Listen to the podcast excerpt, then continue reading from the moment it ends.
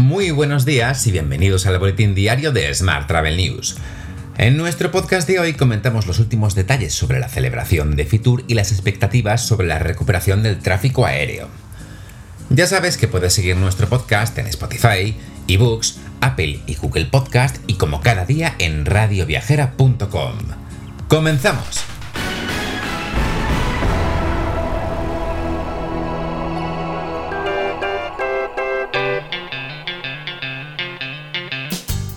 Hoy arranca Fitur 2021, el primer Fitur sin abrigos y el primer Fitur sin cócteles.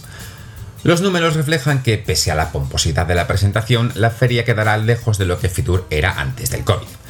Así se han pasado de 165 países presentes a 55 y de 11.000 empresas a solo, solo entre comillas, 5.000.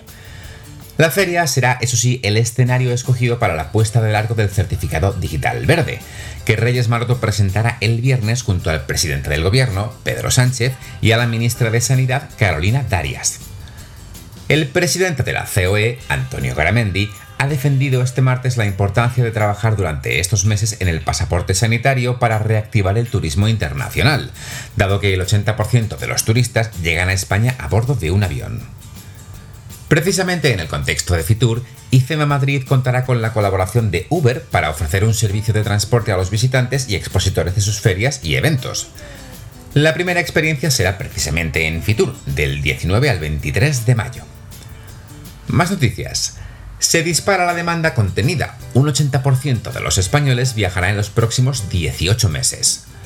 Los destinos nacionales toman fuerza y un 75% de los encuestados por un informe de Europe Assistance reconoce que disfrutará de unas vacaciones dentro de nuestras fronteras. Otro informe, en este caso de Allianz, refleja que la recuperación del sector turístico no llegaría hasta 2024.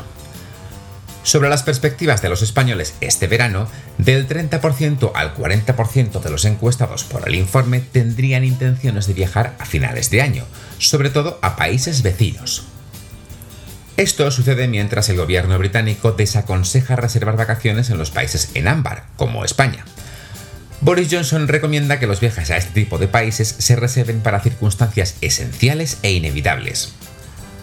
Por su parte, TUI prevé la llegada de 4 millones de turistas alemanes a España este verano. Tal y como leemos hoy en 5 días, su consejero delegado Fritz Jousen augura que se llegará al 85% de los niveles precrisis ante el fuerte tirón de las reservas. Además, la marca España mantiene el atractivo de reputación para los visitantes, según Observatur. El nivel de las infraestructuras y equipamientos y la relación precio-calidad de nuestro país también contribuiría, en opinión de Observatur, a la reactivación de la oferta nacional más allá de nuestras fronteras. Cambiamos de asunto. La OMT ha premiado en Madrid a las startups más prometedoras para el futuro del turismo. Esta competición, preparada por la Organización Mundial del Turismo con el apoyo de más de 25 socios de todo el ecosistema mundial de la innovación, es la mayor iniciativa de innovación que se haya puesto nunca en marcha en el conjunto del sistema de las Naciones Unidas. En total se han recibido más de 10.000 candidaturas de 138 países, cada una de ellas con la promesa de avanzar en uno o más de los 17 Objetivos de Desarrollo Sostenible. Puedes ver la lista completa de ganadores en nuestra web.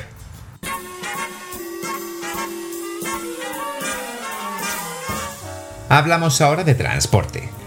Las aerolíneas recuperarán este verano hasta el 80% de las rutas operadas en el verano de 2019. Según la Asociación de Líneas Aéreas, las conexiones en España alcanzarán casi los 1.200 destinos. Mientras, Iberia, Ryanair y Volotea cargan contra AENA. Dicen que es el peor momento para subir las tasas aeroportuarias. El presidente de AENA, Mauricio Lucena, justifica que las tarifas de los aeropuertos de España son las más bajas de Europa. Esto sucede mientras IAG anuncia que recomprará acciones por hasta 27,5 millones de euros para cumplir el plan de incentivos. Comenzará este mismo miércoles 19 de mayo y terminará el próximo 30 de junio. Mientras, Gobierno, UGT y comisiones obreras trasladan a Airbus una propuesta para garantizar el futuro industrial y laboral de la empresa en España. Tanto el gobierno como los sindicatos consideran que las conversaciones están lo suficientemente maduras para poder trasladar una propuesta de negociación a Airbus. Y hoy también te cuento que en Aire e Indra pondrán en órbita una constelación de satélites para mejorar la gestión del tráfico aéreo. Ambas entidades constituirán una sociedad, Startical, con el objetivo de desplegar una constelación de pequeños satélites que permitirá la prestación de servicios de vigilancia y comunicación, especialmente en zonas remotas y oceánicas. El proyecto se realizará en dos fases. Una de investigación e innovación hasta 2023 para demostrar la viabilidad tecnológica y económica de la iniciativa y otra de despliegue de la constelación de satélites, que está prevista entre 2024 y 2027.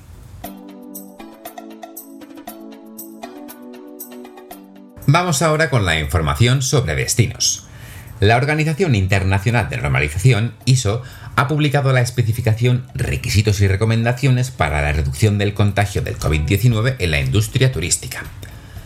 Se trata de un esperado estándar que se convertirá en el referente mundial con las mejores prácticas para reducir riesgos frente al coronavirus en el sector del turismo. El proyecto ha sido liderado por España, a través de la Asociación Española de Normalización. De hecho, el origen de la especificación ISO PAS 5643 se remonta a la encomienda urgente que realiza el Ministerio de Industria, Comercio y Turismo a través de la Secretaría de Estado de Turismo ALICTE en abril de 2020, con el objetivo de disponer de unos protocolos armonizados en el ámbito estatal. Más asuntos. La Alianza de Municipios Turísticos de Sol y Playa reclama la rápida puesta en marcha del pasaporte COVID y confía en acelerar el ritmo de vacunación de cara al verano. Los municipios de la AMT coinciden en que todas las medidas que generen confianza son necesarias y bienvenidas de cara a la, reactivación del turismo. En este sentido, la aprobación y puesta en marcha del pasaporte COVID a nivel europeo sería un gran aliado. Por su parte, Galicia está segura de que batirá en 2022 el récord de 5 millones de turistas. El vicepresidente de la Junta, Alfonso Rueda, ha confiado en la recuperación para el próximo año de los indicadores de turismo internacional de Galicia, que permitirán, seguro, batir el récord de 5 millones de turistas de 2019. Más temas. Olvera se ha convertido en nueva capital del turismo rural 2021.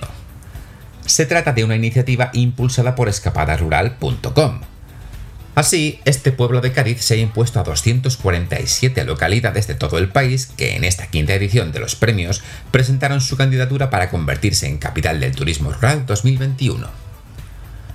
Mientras, Madrid presenta sus bonos turísticos de hasta 600 euros para visitantes españoles. Estos bonos se pondrán en marcha en el segundo semestre del año y supondrán descuentos de hasta el 50% en los viajes. Los turistas conseguirán estos descuentos tanto en las noches de alojamiento como en otros servicios, manutención, salud y bienestar, visitas guiadas, actividades turísticas y deportivas. Y terminamos también en Madrid, donde el Museo Nacional del Prado sale al encuentro de los madrileños.